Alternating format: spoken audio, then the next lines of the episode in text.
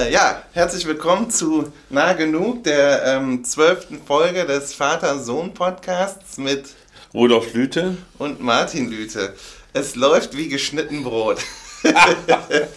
nee, aber ähm, also herzlich willkommen. Es ist, äh, wie gesagt, die zwölfte Folge und ähm, wir sind beide ganz besonders froh, glaube ich, dass wir uns äh, heute das Ganze über Skype äh, ersparen können. Ja. Wir sind äh, in einem Raum seit langem nochmal. Ähm, pandemiegerecht und alles, ähm, also so gut das geht. Ähm, wir halten uns natürlich auch an sämtliche Ausgangssperren und, äh, und dennoch hat es, äh, hätte es natürlich die Aufnahme hier erleichtern sollen. Tatsächlich habe ich ähm, ziemlich lange irgendwelche Adapter gesucht und so, sodass es auch das wieder mit mehr technischem Aufwand verbunden war als ähm, vielleicht nötig. Aber jetzt sitzen wir hier. Jetzt sitzen wir hier und zwar in einem Hotelzimmer. Ja, es ist einfach absurd. Es wirkt, äh, also es ist eine, äh, wieder mal eine neue Aufnahmesituation, aber ähm, das Schema bleibt das gleiche. Wir sind beide halb vorbereitet ja, auf stimmt. ein Thema, auf das wir uns vorher so äh, mal verständigt haben. Und, ähm, und ich hoffe, dass wir ähm, auch da wieder nah genug sind, dass wir zumindest in ein sinnvolles Gespräch kommen können darüber, was uns an dem Thema äh, interessiert. Und das Thema lautet Glauben und Religion, ja. wenn ich mich nicht irre. Nein, äh, du sprichst wie Sam Hawkins. Ja, ja, ach so, weil der auch mal sagt, wenn ich mich nicht irre, ne? Aber, Hihi, sagt er dann noch. Ach so, okay, aber, äh, aber das tue ich hoffentlich nicht immer. Nee, nee, das tust du nicht. Ähm, genau, also dann, äh, ja, da hau mal raus. Glauben und Religion. Was ja, das hast du mir ja eingebrockt. Ja, das stimmt. Äh, äh, das erste, was mir einfiel, als du das vorgeschlagen hast vor ein paar Tagen, äh, war die Gretchenfrage. Okay. Ja, aus, aus Goethes Faust. Ja. ja wie hast du es mit der Religion? Ja, genau. Ja? Äh, und äh, vielleicht kommen wir auch dazu. Auf Faust meinst du? Äh, ja, nein, äh, dass, dass, ich diese Frage für mich beantworte. Ja, genau. Aber zunächst einmal sollte man vielleicht sich über ein paar Sachen verständigen. Ähm, mhm. Äh, wenn, ähm, wenn mich äh, Kolleginnen und Kollegen, Fachkolleginnen, Fachkollegen in so ein Gespräch verwickeln über mhm. Religion, dann äh, haben, verfolgen sie immer eine Absicht damit, und zwar die gleiche. Mhm. Nämlich mich in Verlegenheit zu bringen, weil sie wissen, dass ich einerseits ja ein skeptischer Philosoph und andererseits ein praktizierender Katholik bin. Mhm. Das scheint ihnen unvereinbar zu sein. Mhm. Äh, ich äh, denke nicht so. Okay. Nein, ich denke nicht, dass äh, skeptische Philosophie und äh, Katholizismus, so wie ich ihn praktiziere, unvereinbar sind.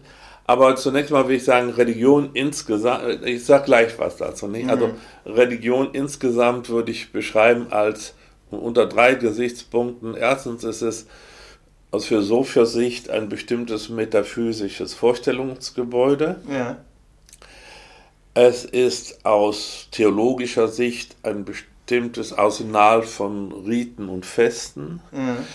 Und es ist aus soziologischer Sicht eine bestimmte Art von spiritueller Gemeinschaft. Ja.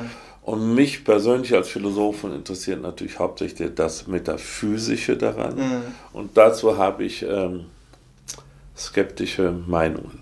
Ah, interessant. Ja, das, ich glaube, dass, dass das tatsächlich dann wahrscheinlich unter nah genug hier abgebucht werden kann. Äh, also ich bin natürlich, ähm, also hier jetzt ähm, mal wieder in der Situation, dass ich, ähm, äh, also dass ich als Kulturwissenschaftler und als Amerikanist da ähm, noch so ähm, andere Sachen dran, spann dran, dran spannend finde an dem Thema Glauben und Religion, weil man ja so, sage ich mal jetzt auch so laienhaft schon mal immer unterstellen kann, dass sozusagen eine ein fundamentaler Unterschied oder ein zumindest wahrgenommener Unterschied zwischen zum Beispiel der gegen zeitgenössischen amerikanischen, US-amerikanischen Gesellschaft und zum Beispiel der zeitgenössischen deutschen Gesellschaft ein Unterschied tatsächlich in der Art und Weise, ähm, wie Religion praktiziert wird und welchen Stellenwert sie hat, besteht. Ne? Ja, das ist richtig. Also so als? Diagnose. Sicher. Und da ist natürlich, da, da schließen sich dann, glaube ich, viele auch spannende Fragen an, sozusagen, also kulturhistorische Fragen, wie kommt es dazu, welche Bedeutung hat das? Und dann, wie das für mich äh, auch natürlich nee, jetzt wahrscheinlich nicht untypisch ist äh, für die Leute, die uns hier regelmäßig zuhören, stelle ich mir eben auch die Frage, wie sich Religion eben in, in, sozusagen in der zeitgenössischen gesellschaftlichen Figuration oder Formation ähm, äh, überhaupt noch so darstellt. Also welches Sinnstiftungsangebot äh, Religion bereithält. Aber da hast du ja auch schon zwei Sachen zu angedeutet. Und ähm, ja, und von mir aus können wir irgendwie damit anfangen, also mit der Metaphysik. Funktioniert's? Ja, ja, das ja? funktioniert okay. alles. Ah, gut, ja. Also, äh, fangen wir mal mit Metaphysik an. Mhm. Ja?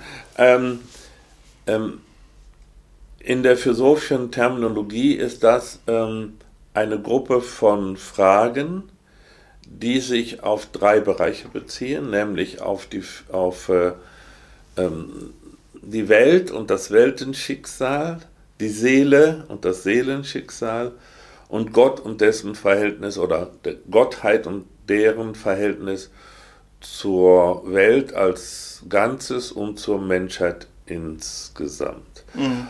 Und wie ähm, der von mir hoch verehrte verstorbene Kollege Immanuel Kant schreibt, ist Metaphysik als ein, eine Gesamtheit solcher Fragen für ein vernunftbegabtes Wesen wie den Menschen nicht überwindbar. Wir sind metaphysische Wesen, denn wir stellen solche Fragen.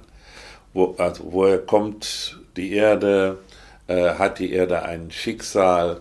Äh, haben wir eine Seele? Wie ist das Verhältnis der Seele zum Körper? Und diese Fragen kann man unterschiedlich beantworten. Ähm, was für mich das Interessanteste ist, dass keine dieser Fragen, und da stimme ich auch mit Kant überein, mit wissenschaftlicher oder auch nur philosophischer äh, Gültigkeit behauptet, äh, beantwortet werden. Ist das dann die agnostische Position? Sozusagen? Könnte man sagen, ja. könnte man sagen. Ähm, es ist, äh, das heißt, die Fragen sind wichtig. Wir beantworten sie auch implizit oder explizit. Jeder hat, so würde ich mal sagen, jeder hat so seine Metaphysik. Mhm. Ja, jeder hat so seine Metaphysik, auch dann, wenn es eine negative ist. Mhm. Ja, und ich glaube zum Beispiel nicht, dass man weniger metaphysisch ist, wenn man Atheist ist, mhm. als, als wenn, wenn, wenn man ein Theist ist. Denn derjenige, der behauptet, es gebe keinen Gott, mhm. behauptet ja etwas Positives. Nicht? Er behauptet eine Wahrheit zu kennen, nämlich äh, die Nichtexistenz Gottes. Das mhm. ist logisch gesprochen kein großer Unterschied zu der theistischen These, dass man sicher sei, dass es einen Gott gibt. Genau, ich meine, Dem Ricky, Gervais, Ricky Gervais formuliert das anders. Der Wer? sagt, Atheisten glauben an einen Gott weniger als alle anderen.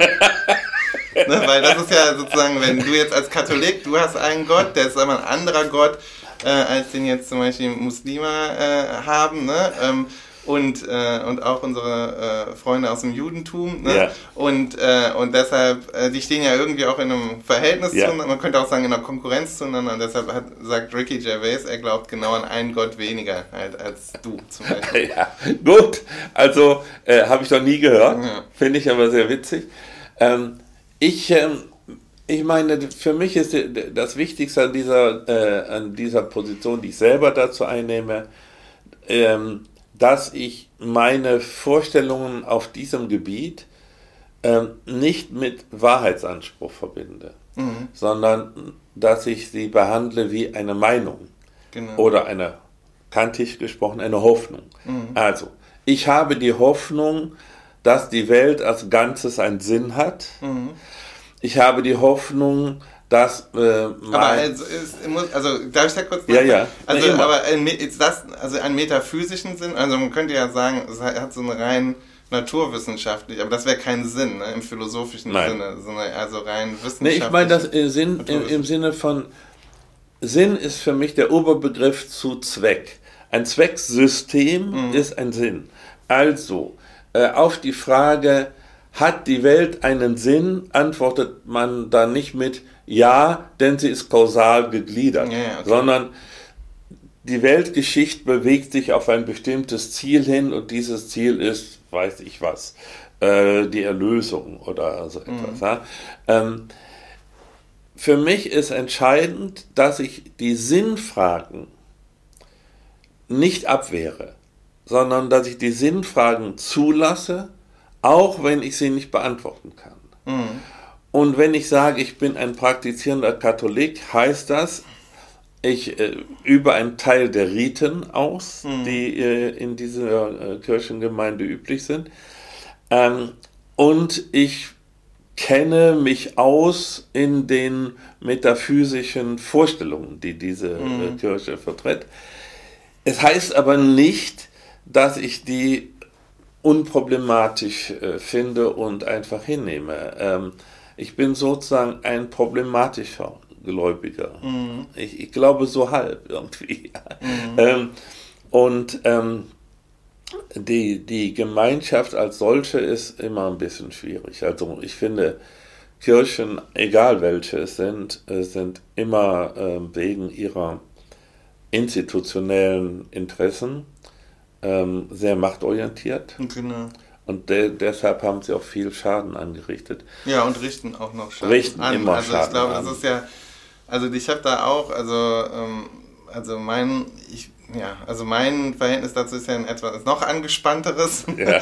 also, weil ich mich, ähm, ich bin kein praktizierender Katholik mehr, sondern aus irgendeinem Grund immer noch ein zahlender Katholik. Und das mhm. ist schon irgendwie für mich selber irgendwie Problem genug, ähm, weil ich denke, also im, im optimistischsten Fall ähm, finanziert man damit die Sachen, die die Kirche, jetzt sind wir aber beim Thema Kirche, ja, das ja. ist dann vielleicht was anderes anders. als Religion, ne? ähm, sie versucht auch an Gutem in der Welt zu tun, aber sie tut eben auch Schlechtes in der Welt und im schlimmsten Fall finanziert man das eben mit. Ähm, äh, und ähm, ja, und deshalb ist für mich gerade so die also die jüngste Geschichte ähm, in der, der, deutschen katholischen Kirche, Kirche und im Erzbistum Köln. Ah, furchtbar, ja. Ja, genau. er führt ja. dann für mich, glaube ich, dazu, dass ich das nicht mehr lange mitfinanzieren werde. Ähm, ich habe das tatsächlich immer sozusagen aus so, ja, aus einer Verbundenheit zu euch, glaube ich, und zum eigenen Aufwachsen auch getan. Ich war ja sogar mal Messdiener, man glaubt es kaum, aber das ist tatsächlich äh, der Fall gewesen. Und fragt sie aus welchen Motiven? Ja gut, das waren die Motive waren eher tatsächlich eher sozial, ne? Äh, und das ist ja auch eine wichtige Funktion der Institution ja. Kirche und auch natürlich sozusagen auch dessen, was du eben spirituelle Gemeinschaft ja. genannt hast. Das ist natürlich eine Gemeinschaft, die sich gemeinsam ähm, Sinnfragen stellt ja. und, äh, und er da dann durch dieses gemeinsame ähm, auch Praktizieren einer Religion, also der Rituale, der Feste und so, ja auch zu ähnlichen Antworten kommt und oder kommen muss. Ne? So ist das ja in institutionalisierten äh, Religionen. Das ist natürlich eine unheimlich starke Form der Vergemeinschaftung. Ja, das ich glaube, da sind sich ja die Religionssoziologen relativ einig, ja. dass das sozusagen da auch eine gewisse Wirksamkeit, ja, eine kulturelle stimmt. Wirksamkeit ja, äh, dennoch glaube ich, ähm, moderne Religiosität, mhm. äh, und die versuche ich ja zu leben, ähm, kann durchaus in einer Art kritischer Halbdistanz zu diesen äh, institutionellen Erwartungen äh, stehen. Ähm, klarerweise äh, streben Religionsgemeinschaften nach viel Einheitlichkeit und Übereinstimmung. Ähm, und ich glaube, dass manch einer sich auch dorthin flüchtet, weil da eine gewisse Sicherheits, ähm, äh, also sozusagen eine äh, intellektuelle Sicherheit äh, vermutet wird. Das ist meine Haltung nicht. Also ich ähm, finde, ich kann zu dem, was die Kirche äh, lehrt und, und was ähm, ähm, die Kirche so tut, äh, genauso eine kritische Haltung einnehmen wie jeder, der außerhalb der Kirche ist. Mhm. Ähm, vermutlich würde ich, wenn ich äh, meine Meinungen äh, auf großen öffentlichen Bühnen äh, erzählen würde, würde ich wahrscheinlich exkommuniziert. Aber das ist mir. So wie jetzt in Schnuppe. Folge dieser Aufnahme. Zum Beispiel, ja. Also nee, ist genau. mir aber Schnuppe. Also ich finde, äh, äh, was du eben sagtest, dass äh, man äh, immer so, so ein ungutes Gefühl hat, wenn man noch, wie du, zahlender, äh, zahlendes Mitglied bist, kann ich auch verstehen, habe die gleichen Bedenken, dass man vielleicht äh, Dinge finanziert, die man nicht finanzieren möchte. Ähm, äh, ich tröste mich auch wie du damit, dass die Religionsgemeinschaften ja auch äh, vielerlei Gutes leisten, was wir jetzt zum Beispiel im Zusammenhang mit der Unterstützung von Flüchtlingen ja auch erfahren haben. Aber es bleibt problematisch. Und die Frage ist natürlich, warum lässt man sich auf den ganzen Quatsch ein? Genau. Nicht? Also warum lässt man sich auf den ganzen Quatsch ein? Und ja, da habe ich jetzt wirklich auch eine sehr persönliche Antwort darauf. Ja. Ähm, diese Antwort ist die folgende. Ob alle Menschen das haben, weiß ich nicht. Aber ich habe es seit vielen Jahrzehnten wieder, ich hatte es eine Zeit lang nicht, ähm, es gibt diese spirituellen Bedürfnisse.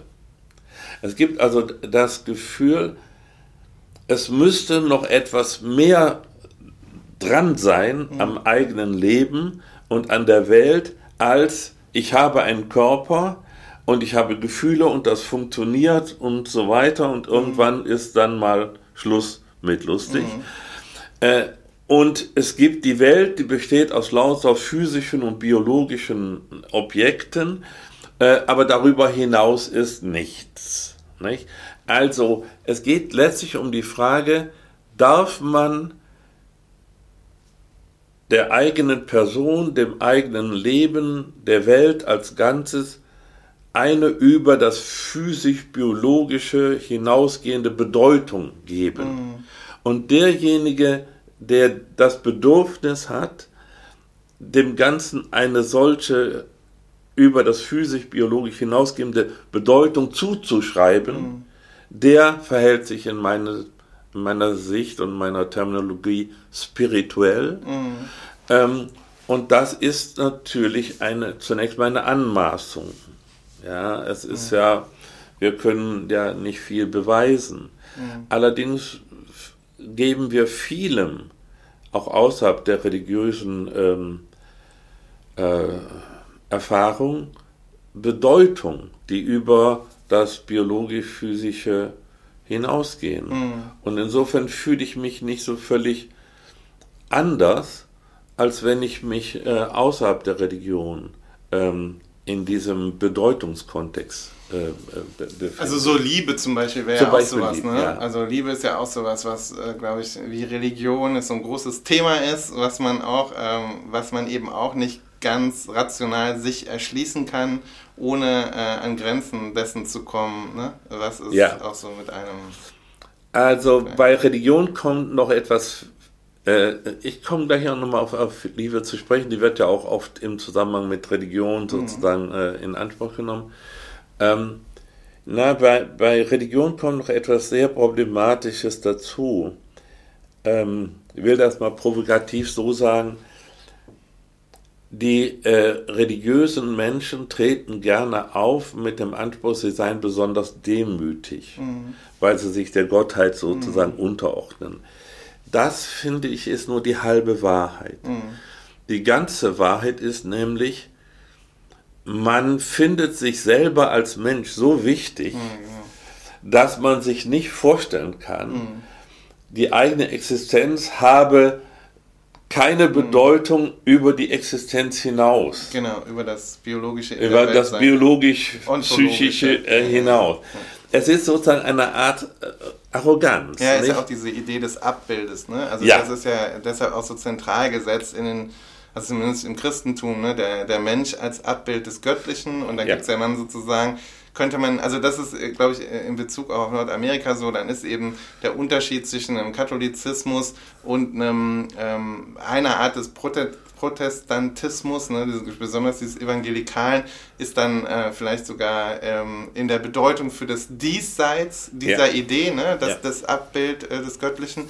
Ja, und äh, genau, und das andere ist natürlich, das hätte ich dich eben auch noch gefragt, also zwei Fragen, die mich daran immer interessieren so auch als jetzt, sage ich mal, sehr skeptischer Mensch dieser, äh, dieser, ähm, ähm, dieser Art von äh, Religion, über die wir jetzt gerade nachdenken, ähm, ist halt dieses Jenseitige. Yeah. Also das ist halt ja so ein bisschen das, also du hast jetzt gesagt, die Demut und die gleichzeitige, also Demut und Arrogant, ich, yeah. Arroganz, ich finde, das ist ja durchaus auch eine Gleichzeitigkeit, die man jetzt dann mal zulassen kann. Yeah. Das mhm. kann ja gleichzeitig beides da das sein. Das ist das Paradox. Das ist das, das, das religiöse Paradox sozusagen. Und dann ist es ja doch so, ähm, habe ich so das Gefühl, dass eine dieser ja, spirituellen, du nennst das jetzt Hoffnungen, das ist ja. ja schon relativ, also das ist ja dann schon also fast gegen das Dogma, denn eigentlich sollst du ja glauben, dass, ja. ne, du sollst da ja nicht nur hoffen, genau, hm? du sollst ja glauben, dass es zum Beispiel das Leben nach dem Tod und die Erlösung und so ähm, gibt und dieses Jenseitige an der Religion, das äh, artikuliert ja für mich genau so ein bisschen dieses, was du eben gesagt hast, es kann ja dann nicht also so, da kannst du ja für jemanden wie mich nicht einfach vorbei sein, wenn ich dann da einmal unter der Erde liege, meine sechs Fuß unter der Erde liege, ne? Six da muss es, underground, ja, ja, six feet, ne? Dass man dann halt, äh, dass man dann irgendwie noch weiter, dass die Seele dann da irgendwo, ja, ja, klar, also man kennt das ja, also die Seele dann bei dem Körper entschwindet und irgendwo, ja, also das ist doch die ja, Idee. Ja. Also ja, ja, klar, ich mein, klar, klar. Ähm, ja, und das finde ich, das ist für mich immer so ein bisschen, dass ich so denke, es ist schon und es ist natürlich auch was, was sich sehr, sehr stark hat instrumentalisieren lassen. Ja. Sozusagen in der Menschheitsgeschichte muss man ja auch sagen. Also dieses,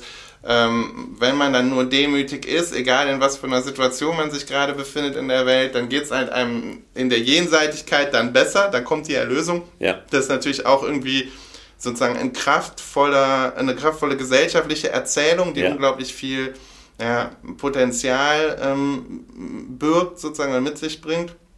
Ja, das ist irgendwie was, was mich immer, äh, was ich jetzt, also seitdem ich, sage ich mal, intellektuell erwachsen bin, immer schon sehr ähm, naja, gestört hat oder hat, äh, hat ähm, skeptisch werden lassen. Ja, ja, also ähm, das Ganze, was äh, theologisch unter dem äh, Titel Jenseits verhandelt wird, mhm. Ist mir vollkommen nebulös. Mhm. Äh, ich kann da keine rechten Vorstellungen mit verbinden. Ähm, und wenn ich sage, ja, ich äh, beschreibe das Ganze nicht unter dem äh, Titel Ich glaube fest an dieses und jenes, sondern ich hoffe stark auf dieses und mhm. jenes, dann hat das schon äh, programmatische Bedeutung. Es ist übrigens ganz kantianisch, um das nochmal äh, zu be äh, betonen. Ähm, da wir nichts wissen können in diesem Gebiet, aber dauernd Fragen stellen in diesem Gebiet, bleibt uns nichts als die Hoffnung, dass äh, unsere Sehnsüchte sich erfüllen. Ähm, dennoch äh, wäre die Kirche mit dieser Antwort nicht so glücklich, mhm. nicht? weil sie eben möchte, dass man glaubt.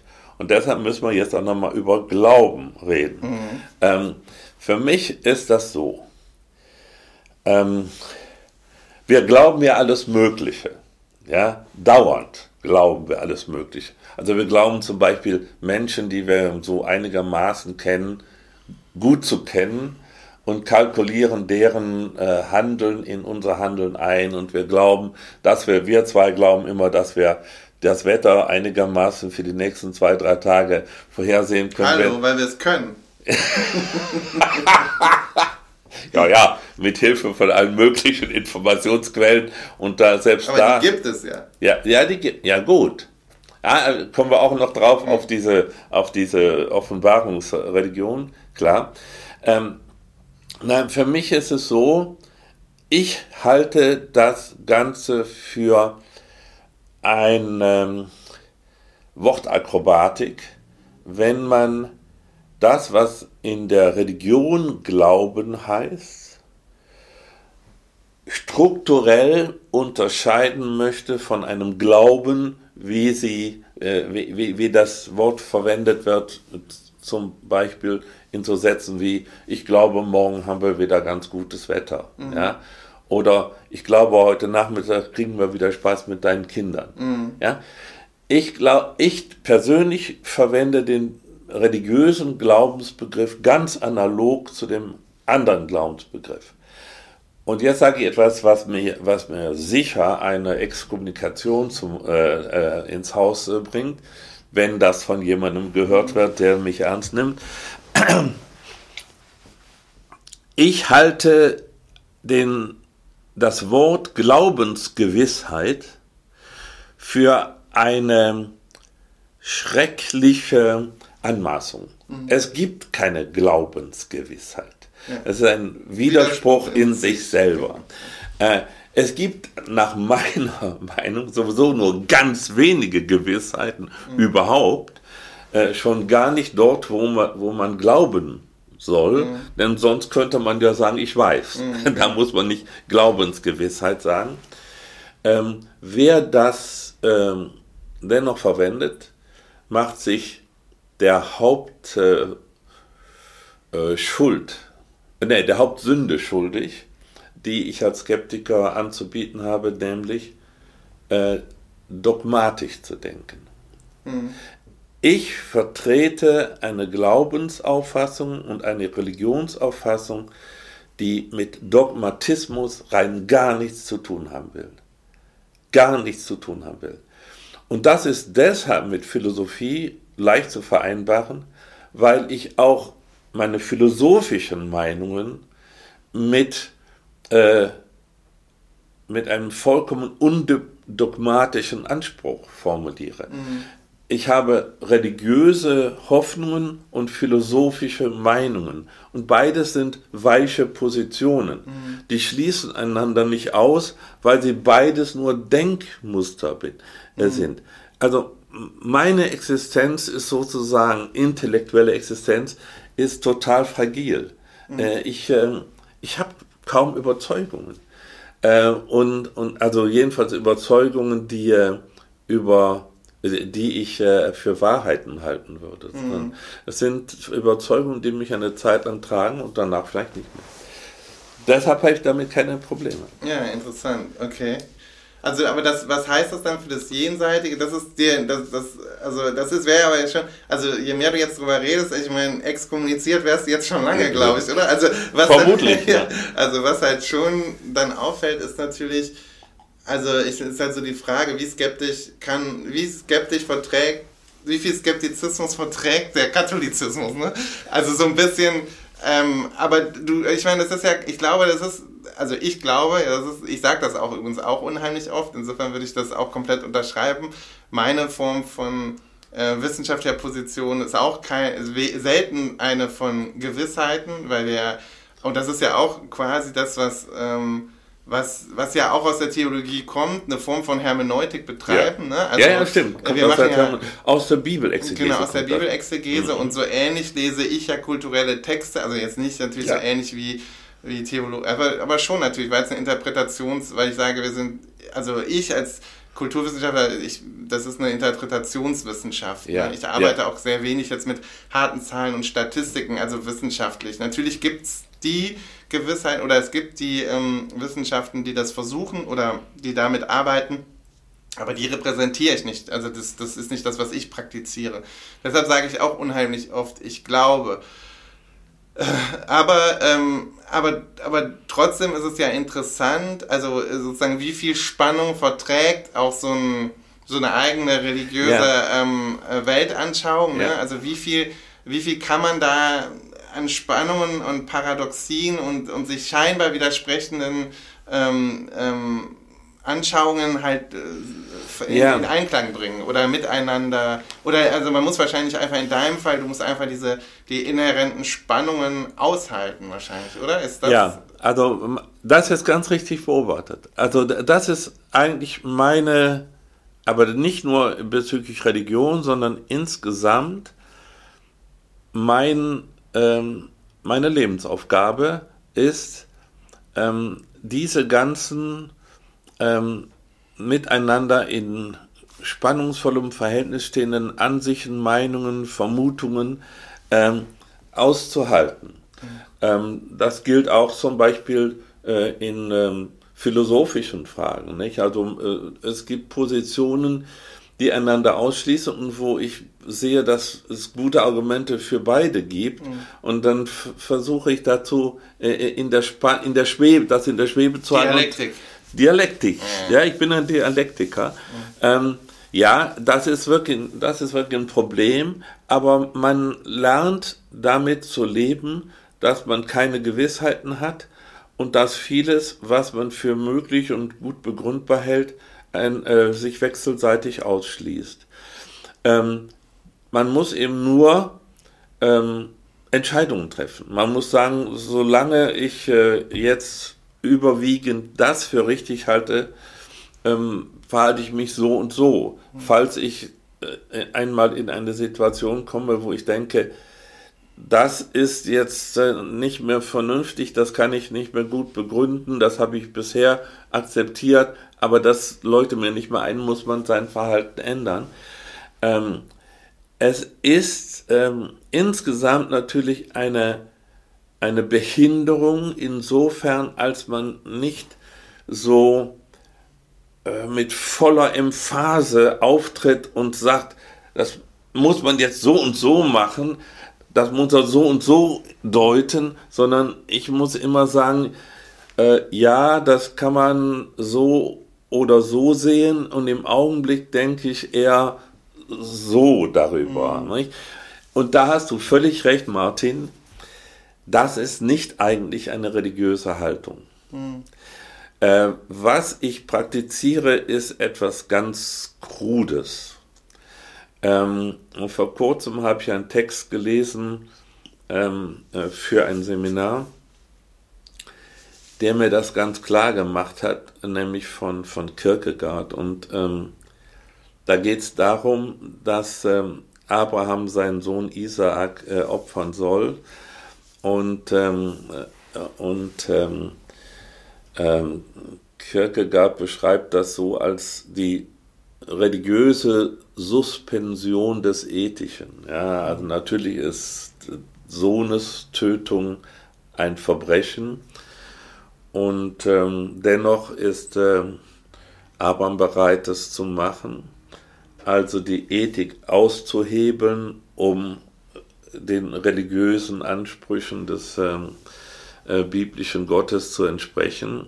Äh, ja, was, was äh, Kierkegaard damit zu sagen scheint, ist, ähm, dazu muss man bereit sein, wenn man wirklich religiös ist. Hm.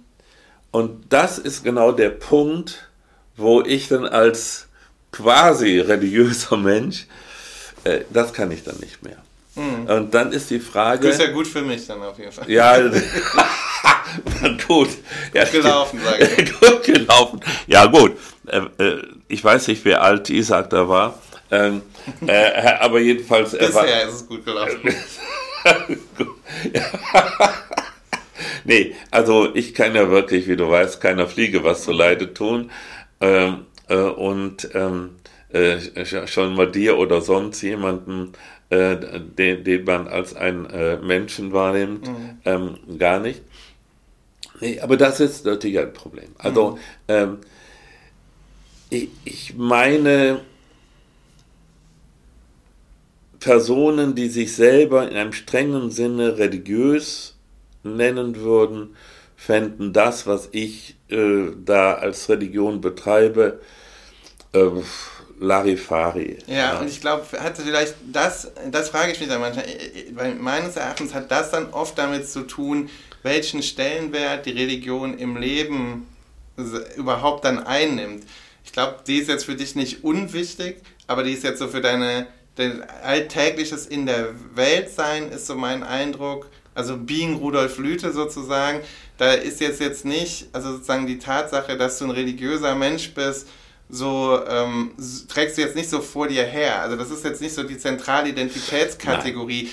Und das, glaube ich, ist ja zum Beispiel, also wenn man jetzt zum Beispiel an die evangelikalen mhm. Protestanten äh, in, den, äh, in den USA denkt, dann ist das natürlich ganz anders. Also die oh ja. würden wahrscheinlich sagen, die sind irgendwie in allererster Linie mal irgendwie Gottes Kinder, dann Amerikaner, das ist sozusagen fast gleich auf, so, ne? Die haben ja so eine. Ja, weil das au auserwählte Volk sind. Genau, ja, und weil genau diese Zivilreligion auch gibt, ne?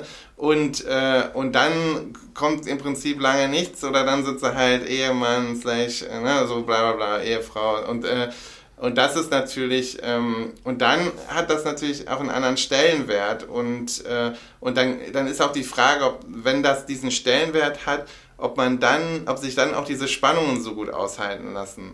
Oder ob ah, das dann, ist richtig. Ne, ob man dann nicht auch einfach, ähm, einfach andere, also Glaubensgewissheit, in Anf ich würde das auch immer nur in Anführungsstrichen sagen, man das da nicht eher braucht, weil es eben auch fundamentaler ist für die eigene Identität, für das ja. in der Welt sein. Und deshalb glaube ich, ist es für dich jetzt nicht, ähm, also zumindest, und es hat sich ja auch in deinem Leben, glaube ich, nochmal geändert und es ist ja auch nicht unnatürlich, dass es, sagen, dass man sich mit, äh, mit Spiritualität und vielleicht auch mit Jenseitigkeit und so auch im, im Alter äh, nochmal anders befasst und darüber nachdenkt, als jetzt vielleicht in der Mitte des Lebens? Ja, das weiß ich nicht. Also, äh, ja, kann sein. Also, ja. Äh, ich meine, äh, klar, äh, Aufwand ist natürlich, dass äh, in, in den Kirchen sind überwiegend ältere Leute, ja. Also, das, das, also hier zumindest. Ja, also in Berlin sowieso. Ja, nein, also ja, in Deutschland aber glaube ich auch. Ja, ja, aber ich wollte auch, also bei, bei, mir persönlich ist das so, äh, seit, seit, der, seit der Mitte des Lebens, seit einer schweren Lebenskrise bin mhm. ich etwas sozusagen äh, nachdenklicher in diesen metaphysischen Zusammenhängen. Ähm, aber das ist ganz richtig. Ähm, ich habe auch zur, zur Religion, also zur Religion insgesamt, aber auch zu meiner Religion, ein Verhältnis der Halbdistanz. Mhm. Ähm, und es prägt mich nicht so tief. Wenn ich also, um es sozusagen eine milde Form dieses Abraham-Beispiels zu nehmen, wenn es religiöse Ansprüche an mich gäbe, die ich mit meinen Pflichten gegenüber meiner Familie, also mhm dir und dem, äh, deinem Bruder und äh, deiner Familie ähm, nicht vereinbaren könnte, mhm. würde ich das nicht tun können. Mhm. Ja, also ich könnte im Konfliktfall, selbst wenn es nicht um so Sachen wie, wie, wie äh, Mord und Totschlag geht, ähm, könnte ich äh, der, äh, den religiösen Ansprüchen keinen Vorrang einräumen. Und das liegt daran, dass ich glaube, dass eine Religion, die sich in Widerspruch zu moralischen Grundüberzeugungen, wie ich sie habe, äh, bewegt, äh, eine falsche Religion sein muss. Mhm. Also äh, der etwas gewagte Satz wäre, eine Religion, die äh, den Gläubigen zumutet, unmoralisch zu sein, also zum Beispiel äh, Andersgläubige zu verfolgen äh, oder ähnliches, äh, die hebt sich in meiner Sicht selber als Religion auf. Mhm. Und das hat das Christentum natürlich über Jahrhunderte sehr intensiv betrieben. Insofern ist die Geschichte des Christentums eine furchtbare Geschichte. Ähm, für mich persönlich ist völlig klar, es kann keine Absolutsetzung äh, religiöser äh, Überzeugungen geben. Es kann auch keine Absolutsetzung ethischer Überzeugungen geben. Aber im Falle eines Konfliktes zwischen religiösen Ansprüchen und ethischen Ansprüchen würde ich immer äh, die Ethik äh, wählen. Ähm, ich will noch was sagen zu deinem Klerika, äh, zu diesem Evangelikalen. Ähm, und da muss ich auch was fragen, weil ich da nicht so gut mich auskenne. Ähm, das ist ja auffällig, wie eng die Verwobenheit von Politik und Religion in den Vereinigten Staaten ist. Und selbst so etwas merkwürdig, eine so merkwürdige äh, Gestalt wie Donald Trump hat da ja äh, auf dieser Klavier sehr gespielt. Mhm. Ähm, das hat möglicherweise, das ist jetzt meine Frage an dich, etwas zu tun mit dem Gründungsmythos der Vereinigten Staaten.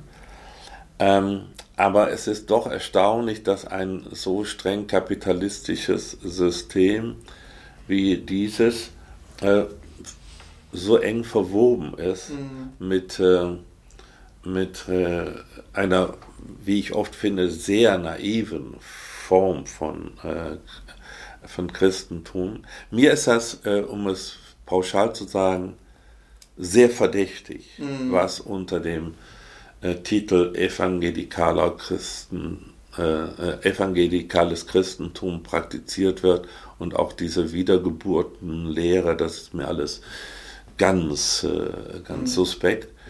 Aber würdest du sagen, das hat etwas zu tun mit dem Gründungsmythos?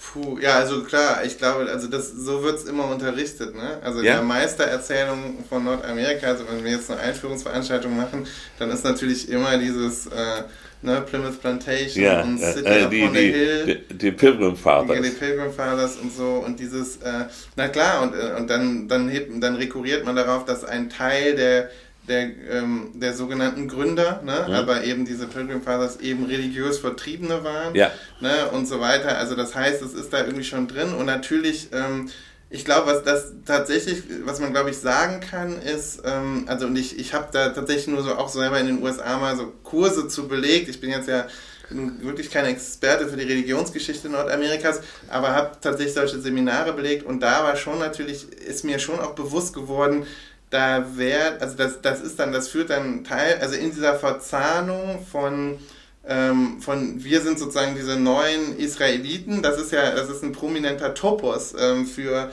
ähm, für Nordamerikaner, US-Amerikaner aller Couleur sozusagen, dass man, ähm, dass man mit diesen, äh, den, der Erzählung der vertriebenen ähm, Israeliten, so heißen die da immer im Englischen, ne, Israelites, ähm, dass man sich mit dieser Geschichte stark identifiziert und damit einhergeht dann auch ähm, auch dieses politische Projekt eines Manifest Destiny, ne? also das sozusagen ja, ja. von Gottes Gnaden, also von, ja, das ist ja fast wie Gottes Gnaden sozusagen, aber von Gottes... Ähm, äh, man kann sozusagen am Leben ablesen, lesen, ob man also auserwählt ist. Ja. Nee, das meine ich jetzt gar nicht. Also, also Manifest Destiny beschreibt sozusagen dieses die, die, ähm, die Selbstverständlichkeit, mit der dann die weißen SiedlerInnen ähm, sich das Land vereinnahmt haben, ah. weil es eben sozusagen so quasi so eine Art Gottesschenkung an sie ist, wie das im äh, Alten Testament auch passiert ist, ne, mit den Israeliten, äh, also mit ähm, ja, Israelites, so heißt es da immer. Ähm, und äh, ja, und das ist, glaube ich, das ist die eine prominente Erzählung und was man auch merkt, also was ich finde schon, was man deutlich merkt an diese, bei diesen zumindest Teilen dieser evangelikalen Bewegung, ist tatsächlich natürlich diese Art ähm, von Reichtumsgospel, also Reichtumsgospel wiederum beschreibt aber dann die ganz extremen Auswüchse und interessanterweise war ja die Vorpredigerin, also die Spiritual Advisor, glaube ich, hieß die von Donald Trump, war ja tatsächlich eine ja. Frau, die also sozusagen wirklich für diesen Reichtumsgospel einsteht und der sagt natürlich, es gibt sozusagen, man sieht die eigene Auserwähltheit schon am irdischen Leben und das ist natürlich das, wo der Katholizismus und diese Art von, sag ich mal, Reichtumsgospel innerhalb des Evangelikalen, ne? Das ist dann eine wirkliche Nische, aber da knarzt es natürlich komplett im Gebälk, ne? Weil, also, weil, man, also, weil beim, also im Katholizismus, so wie ich mich erinnere, ist natürlich diese Betonung auf das Verteilen, das Teilen mit den Armen, ja, ja, mit ja. den Ausgegrenzten, dass das eben Jesu Identität irgendwie ausgemacht hat, ne? Und auch sozusagen seine eigene Armut ist ein wichtiger Identitätsmarker für Jesus. Dazu reden die zwar nicht darüber, aber so würde ich das sehen, ne? Und ist ja auch sinnstiftend für die äh, für die Person, für, auch für das Messianische. Und das wird da meines, also es wird da ganz anders verstanden. Und eben, dass man eben, das, das ist ja das, das ist ja auch so ein bisschen diese These von Weber zum Protestantismus ja. in den Vereinigten Staaten, ne? dass man eben auf Erden schon sieht, ähm, die besonders gut abschneiden, eben materiell, ne? ähm, im Kapitalismus könnte man sagen, dass das eben die Auserwählten sind. Ja. Ne? Und das, da gibt es dann diese extremen Formen von also der Reichungsgospel besagt dann auch, gib mir, sende mir 10 Euro, so werden dann diese PredigerInnen dann auch reich, ne? sende mir 10 Euro und dann wird da gebetet, dann hast du bald 100.000. Also da wird wirklich ganz krass im Prinzip auch nur über Geld ähm, gebetet. Äh, ja, äh, Religion betrieben. Ne? Ah, ja. Also das ist dann sozusagen das eigentlich das wichtigere Medium fast als ähm, als, ähm, als irgendeine Form von, von, also da spielt dann Gott natürlich eine Rolle, aber Geld ist da auch sehr prominent. Ähm, genau, also das, das spielt da sicherlich mit rein. Und das führt aber auch, das wäre so der letzte Gedanke, den ich immer dazu habe, was, was mir immer aufgefallen ist, auch im, äh, im Konsum von religiösem Rap. Also ich habe ja ähm, zu, zu Rap und Religion auch mal gearbeitet und das hat mich auch äh, immer schon als Jugendlicher sehr umgetrieben, weil, weil natürlich in der Hip-Hop-Kultur äh, Hip-Hop-Kultur ist eine, äh, also eine quasi in dem Maße sinnstiftend, dass es sich auch zur Religion erhebt. Also es gibt ja immer wieder so Stimmen, die sagen, Hip-Hop is a way of life und so, ne? Also, also im Prinzip als so eine Art, ja, also fast ein quasi religiöser Fixpunkt im eigenen Leben ähm, wird und aber Religion selber trotzdem noch eine große Rolle spielt, ne? Und da sieht man, die lesen auch fast eine andere Bibel. Und zwar in dem Sinne, dass sie eben andere Stellen in der Bibel lesen. Ja, ja, ja. Also, und zwar ganz ja. wichtig ist Offenbarung. Also zum Beispiel ja. im amerikanischen Kontext, man sieht das auch, also liebe HörerInnen, achtet mal drauf, wenn ihr so Filme guckt oder, oder auch ähm, Serien guckt, die ja in den USA gemacht sind und die irgendwie so lose religiöse Themen haben oder die mal mit einem Bibelzitat beginnen, ist halt super oft Revelations. Also ah. es ist halt super oft, also ich würde fast sagen, der, einer der kanonischsten, äh, eines der kanonischsten Kapitel der Bibel in Nordamerika ist halt, oder in den USA, ist halt Revelations. Und das ist ja ein Kapitel, was ich zumindest, von dem ich, ich auch das, das Gefühl hatte, ich ja, das, das wird halt sehr geklammert, weil habe ich so das Gefühl, also gerade so in, also bei uns jetzt, äh, in meiner äh, hat das auch keine Rolle gespielt. Und da passieren natürlich schon crazy Sachen. Ne? Und das ist ja genau das Endzeitliche. Ne? Ja, das ja. ist der Kampf, dieser ultimative Kampf zwischen Gut und Böse. Und das, das kann man, also das kann man sehr gut auch ist mal. Ist das Armageddon? Ist ja, das Armageddon? Armageddon, genau. Und das nee. kann man sehr gut auch mal high lesen, weil das ist also voll von Fabelwesen und, äh, und eben, ja, äh, und das wird sehr, sehr oft ähm, ah, aufgerufen. Also auch, Film, auch, auch im Rap, ja, auch im Rap. Ja, im, im Rap auch. Also es gibt, äh, also da gibt es tatsächlich ähm, unglaublich viel zu. Ja. Also es gibt diese Traditionslinie, die du eben angesprochen hast, diese, diese Weber äh, äh, äh, Religionssoziologie, nicht, wo es ja einen Zusammenhang zwischen dem äh, protestantischen Christentum und bestimmten Formen von kapitalistischer Strebsamkeit äh, gibt. Da habe ich vor kurzem ein Buch gelesen ähm, von, von Michael Sandel, ähm, der zieht da eine, eine Kontinuitätslinie zwischen dieser, diesem äh, religiösen Ursprung ähm, der amerikanischen Gesellschaft und dem Leistungsprinzip. Ja, ja, genau. ja? Ähm, und stellt jetzt in dem Buch ähm, dieses Leistungsprinzip in Frage, weil es sozusagen kapitalistisch ausgehöhlt worden ist. Jetzt äh, gibt es keinen fairen Wettbewerb mehr, äh, aber diejenigen, die in der Gesellschaft Erfolg haben, äh, sagen immer, das haben wir auch verdient. Genau, ja, Und weil wir es verdient ja, haben, genau. äh, sind wir, äh, oder wir haben es verdient, weil wir eben die Besseren, die, ja, genau. die Begabteren oder so sind. Dabei sind es oft nur einfach die Reicheren, die sich die besseren Lehrer leisten können und so weiter. Ja, genau, das ist natürlich äh, klar. Das ist definitiv, das ist ja auch, da gibt es ja auch schon, das ist ja selbst ein Klischee, diese, ich war eine Stunde früher im Büro und bin immer eine Stunde länger geblieben, ja, und dann kannst du halt dein Erbe auch unterschlagen. Ne? Dann, also dann rechtfertigt man damit sozusagen den eigenen Erfolg. Ne, ähm, ich, ich war immer der Letzte, der das Licht ausgemacht hat. Ja, ist ja schön und gut. Ich war der Erste, der das angemacht hat. Ja, oder so, ne? Also beides sind ja dann die Leute in der Selbsterzählung. Und ich glaube, ja, klar, also ich, ich glaube, dass so eine, ähm, ja, das, das, also das, das, das ist immer schwer, finde ich, so absolut zu sagen, aber äh, ist halt schon mein Eindruck, dass es da ähm, dass der Handschuh passt irgendwie. Ne? Also das, das passt zueinander und das hat sich wahrscheinlich auch gegenseitig bedingt. Also diese Form von da müsste, das ist ja auch eine spannende Frage. Also wie verhält es sich sozusagen jetzt so gerade in unseren neoliberalen äh, Produktionsmomenten? Ne? Ähm, wie verhält es sich da mit der Religion? Ist sozusagen diese, ähm, weil man ja auch sagen kann, also ein Element von neoliberal, neoliberaler Subjektwerdung, also von, von jetzt in der Welt sein im Neoliberalismus ist ja auch sozusagen Selbstoptimierung. Ne? Ja. Also dass man immer, dass, dass wir, wir machen unheimlich viel, was strukturell falsch ist. Äh, äh, sehen, sehen wir irgendwie nicht oder können wir strukturell nicht mehr erfassen oder anpacken und verlagern es dann auf die äh, Ebene des Individuums. Ja. Und da ist eben die Frage, ist das sozusagen auch, kann, ist das nicht sozusagen ein religiöser Move?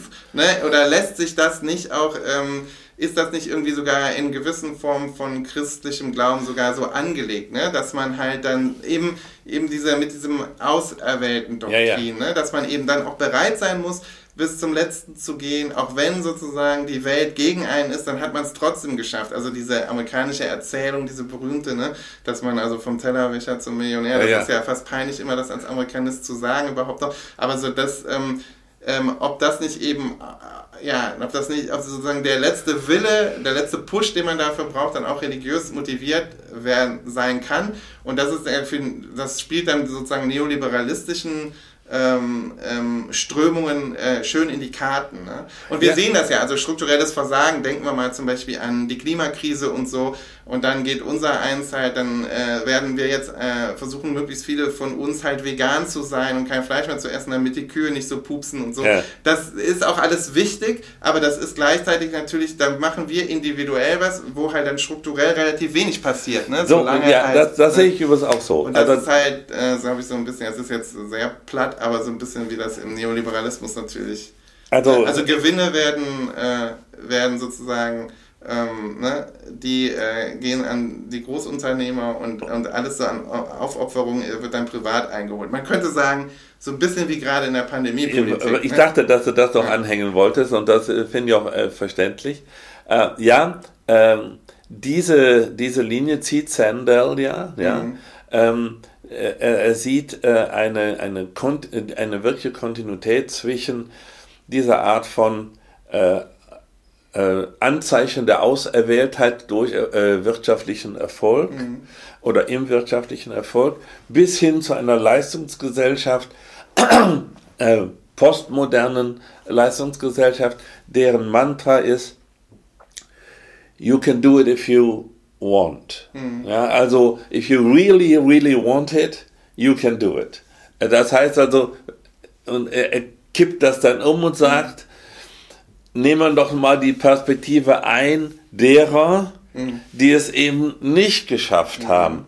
Die müssen dann von sich sagen, mhm. ja, ich habe es halt nicht gekonnt. Genau. Äh, und wenn ich es nicht gekonnt habe, kann es zwei Gründe geben. Entweder ich bin einfach nicht begabt, das heißt, ich bin nicht mhm. auserwählt, ja, oder aber ich bin eine ganz faule Socke, mhm. äh, dann äh, äh, bin ich auch noch moralisch schuldig. Mhm. Also jedenfalls sind diejenigen, die in einer solchen Leistungsgesellschaft äh, keinen Erfolg haben, nach Sandels Interpretation immer die Beschämten. Ja, genau. ja? ja. Äh, und ja, äh, das ist sozusagen die, die schlimme Seite dieser religiösen Tradition. Und da bin ich froh, dass für also meine religiöse Erziehung hat, äh, hat diese Art von ähm, weltlichem Erfolg nie eine Rolle gespielt. Ähm, da stand immer als oberste Maxime des Weltverhaltens ähm, die Lehre von der Nächstenliebe ja, im, im Zentrum. Nicht? Da, also, was ist deine Aufgabe in der Welt? Deine Aufgabe in der Welt ist nicht äh, Erfolg zu haben, mhm. schon gar nicht wirtschaftlichen Erfolg zu haben, sondern deine Aufgabe in der Welt ist, den anderen zu helfen. Mhm. Die, die, die christliche Definition von der Nächste ist ja auch nicht der Nachbar, mhm. sondern derjenige, der deiner Hilfe am meisten bedarf. Mhm. Nicht? Und insofern meine ich, ähm, das ist jetzt sozusagen ein, ein moralischer Kern, den ich auch äh, voll inhaltlich äh, unterstützen kann. Mhm. Ähm, dahinter stecken immer dann Probleme, nämlich, also wie weit geht der Nächstenliebe, mhm. nicht? Also, ähm, wenn wir, und das habe ich ja vor kurzem mal zu deiner Irritation gesagt, wenn wir hier in unserer Komfortzone ähm, mal auf das eine oder andere verzichten und uns dabei heroisch vorkommen, ist das immer ein bisschen fragwürdig. Mhm. Nicht? Also ähm, die Frage aber ist, wie viel sollte man opfern für den Nächsten? Mhm. Ja. Äh, das ist, glaube ich, schon eine religiöse Frage. Ja. Ne? Äh, also wenn man dann Christ ist, ähm, müsste man, äh, wenn man schon Christ ist und glaubt, die ganze Metaphysik nur als eine Art System von Meinungen ähm, noch vertreten zu können, dann darf man an mich schon die Frage stellen, nicht wie hältst du es mit der Religion, das habe ich ja soweit ich kann beantworten, sondern wie hältst du es mit der Nächstenliebe? Und da kann ich nur sagen, ich tue mein Bestes, ja. Mhm. Und das Beste ist nicht besonders, ich bin nicht sehr aufopferungsvoll, aber man kümmert sich halt mhm. um Leute äh, und äh, versucht niemanden unnötig zu verletzen und Leute zu unterstützen, die man ähm, von denen man weiß, dass sie das nötig haben. Aber ich, ja, ich habe nicht eine Vorstellung von Nächstenliebe, die einhergeht mit Selbstaufopferung. Mhm. Äh, und auch das ist natürlich ein, eine dieser Zwiespalte, nicht? Also wäre ich oder wären Christen oder anders wie religiös motivierte Leute, die diese Art von Nächstenliebe vertreten, sehr ernsthafte Christen, mhm. dann würden sie wahrscheinlich eher in Richtung Armutsgebot gehen und mhm. sagen, ich verschenke mein Erbe mhm. ne, und gehe in äh, die äh, dritte Welt und wie man mal sagte ne, ähm, und ähm, bin als Entwicklungshelfer tätig. Mhm. Ja, was ich bewundere. Mhm. Ja, aber ich, ähm, ich bin nicht der Mensch, der das kann. Ich kann das nicht. Ja, dann wär, das wäre dann fast der Übergang zur TUDC-Frage, zu der ja. haben wir gar nichts gesagt. Ja, dann sag mal was dazu. Nee, ich weiß, ist, ich finde, es ist halt einfach, also wie gesagt, ich, äh, also ja, ich, ich glaube ich glaub nicht, ich glaube auch nicht an diesen einen christlichen Gott. Ich glaube daran halt nicht. Also da, ich glaube, ich bin dann am ehesten Transzendentalist und zwar so der amerikanischen Schule, ne? Also so äh, so Richtung Whitman. Also wenn ich spirituelle Erlebnisse habe, dann irgendwie so im Wald. Ja, im Wald, so pantheistischer Natur, aber ja schon so, also in der Natur, in dem Sinne, dass ah. ich so, ich kann da schon eine Form, ich sehe schon eine Form von Sublimität, ja, in der in der Natur, den Momenten in der Natur, so es sie dann noch ja, ja. in unberührten Momenten gibt und so. Ja. Also da bin ich so am ehesten das, aber so diese dieses, dieses allwissende Wesen, ne? also ich meine, wobei das ja bei den Transzendentalisten auch noch immer so ein bisschen diesen Anklang hat, ne? Also, aber the all-seeing eye, das ist schon, das ist schon irgendwie so ein bisschen etwas anderes. Naja, aber ähm, kurzum, also ich, also deshalb, und da ist dann die Theodizee-Frage, also ist dann eher so eine, ist ja dann eher so was Pantheistisches ja. und da stellt sie sich dann nicht so wie, wie bei diesem Allmächtigen, also das dann der ja. Theodizee-Frage ist ja sozusagen, der, der Clou ist ja die, All, die Allmacht und, warum und das Allwissenheit Gott, und die Allgüte. Genau, und warum das nicht dazu führt, dass, äh, dass es allen ein bisschen besser geht. Ja, das stimmt, das stimmt. Ähm, also, äh, die äh, Theodizee-Frage ist für äh, einen ähm, christlichen Theologen immer äh, das Todesurteil. Gott sei Dank bin ich kein Theologe. Ne? Also man kann die Frage, woher das Böse kommt, schlecht äh, vereinbaren mit drei Eigenschaften, die einem allmächtigen, äh, die einem, die dem christlichen Gott zugesprochen werden, nämlich allwissend zu sein, allgütig und allmächtig. Nicht? Ähm, man kann eines oder zwei von denen sein, aber nicht alles äh, drei und trotzdem ist die Welt so schlecht, wie sie mhm. nun mal ist.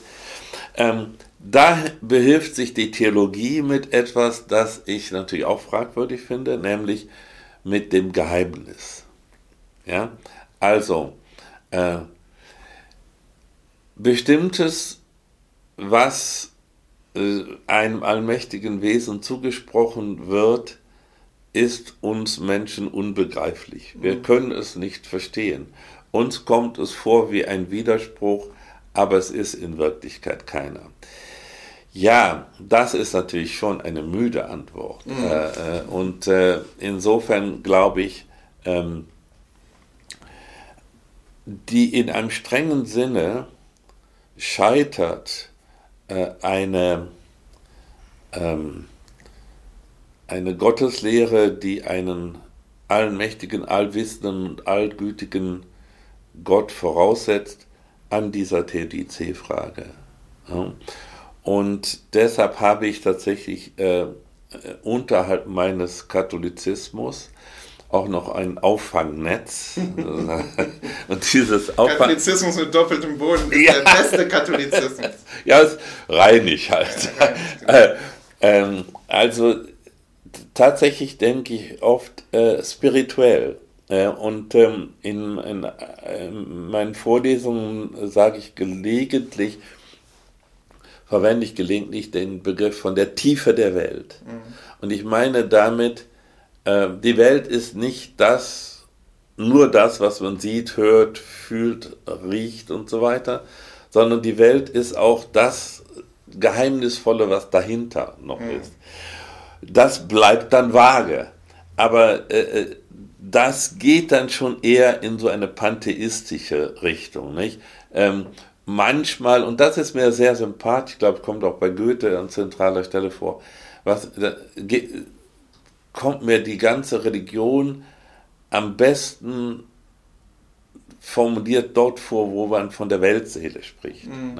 Also da, ich würde nicht mehr Weltseele sagen, das ist mir auch so ein ja, komischer Oversoul Begriff. sagen die Transzendenten. Überseele oder ja, so. Oversoul. Ja, ja. ja, ich würde äh, gerne sprechen von der Tiefe der Welt mhm.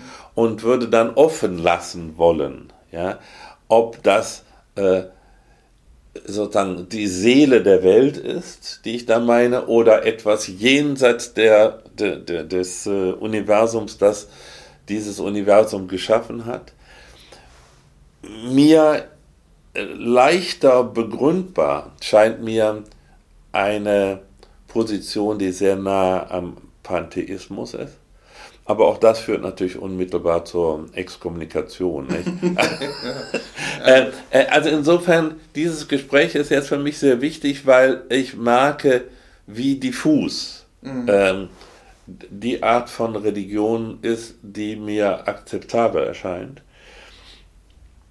Aber um nochmal auf einen, einen wichtigen Punkt zurückzukommen, seit vielen seit etlichen Jahrzehnten kann ich und will ich auch diese spirituelle Dimension meines Lebens nicht äh, verabschieden. Mhm. Ja?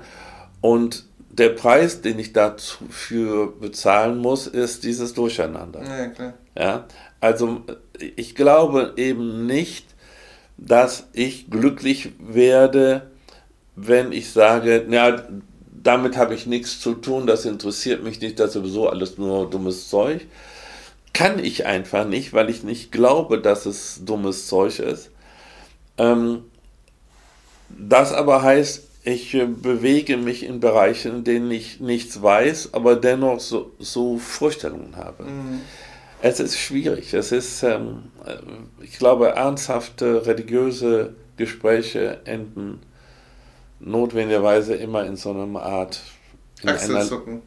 Achselzucken, ja, oder in so einer Lehre, ja. ja. ja. Also Lehre mit Doppel-E jetzt. Ja. ja, klar, ja. Ja, du, aber trotzdem, also die, die Tiefe der Welt und die Länge des Podcasts, das hat sich jetzt sozusagen. Äh, passt, passt, passt zu einer. jetzt ganz gut und jetzt glaube ich. Äh, hört man im, im Hintergrund schon fast die Enkelkinder wieder mit dem ja, ja. Scharren. Boppa, Boppa. Ne? Das ja, ja, ja, ich bin, ich bin total gerührt. Ja, ja, das ist die Rolle, die du hier jetzt zurzeit wieder einnimmst, ist ja hauptsächlich Boppa, Boppa. Also dann steht äh, meine kleine Tochter nämlich am Fenster und kratzt und sucht den Opa, wenn er nach Hause geht. Wir kommen jetzt. Genau, und deshalb sollten wir jetzt nochmal ähm, zurückgehen, aber ähm, ja, es hat mir voll Spaß gemacht. Mir auch. Ich habe viel gelernt und. Ähm, ja, äh, ich habe auch viel vor allen Dingen über mich gelernt. Ja. So, das ist ja auch immer schön. Hm. Ne? Und ähm, ja, bleibt alle gesund und du auch. Und, ja, äh, ja äh, wir, wir sind ja geimpft. Ja, genau, stimmt. Ja, wir sind geimpft. Vaccino. Wenn gleich ein, ein erstes, nur ein erstes Mal. Also du äh, bist geimpft und meine Mutter ist geimpft. Ja, ja du ja noch nicht, du ja noch nicht. Kein aber aber äh, es wird, glaube ich, für Juli wird eine gewisse ähm, Gesamtimpfanspruchs. Äh, ja, ja, also vor allen Dingen, wenn ja die Priorisierung aufgehoben wird, dann ähm, dann sind ja die dran, die wollen und ja, wollen ja. tun. Und du, du willst auf jeden ja. Fall. Ja, ich freue mich jetzt auf deine Familie. Ja, gleichfalls. Hm? Ciao. Ciao.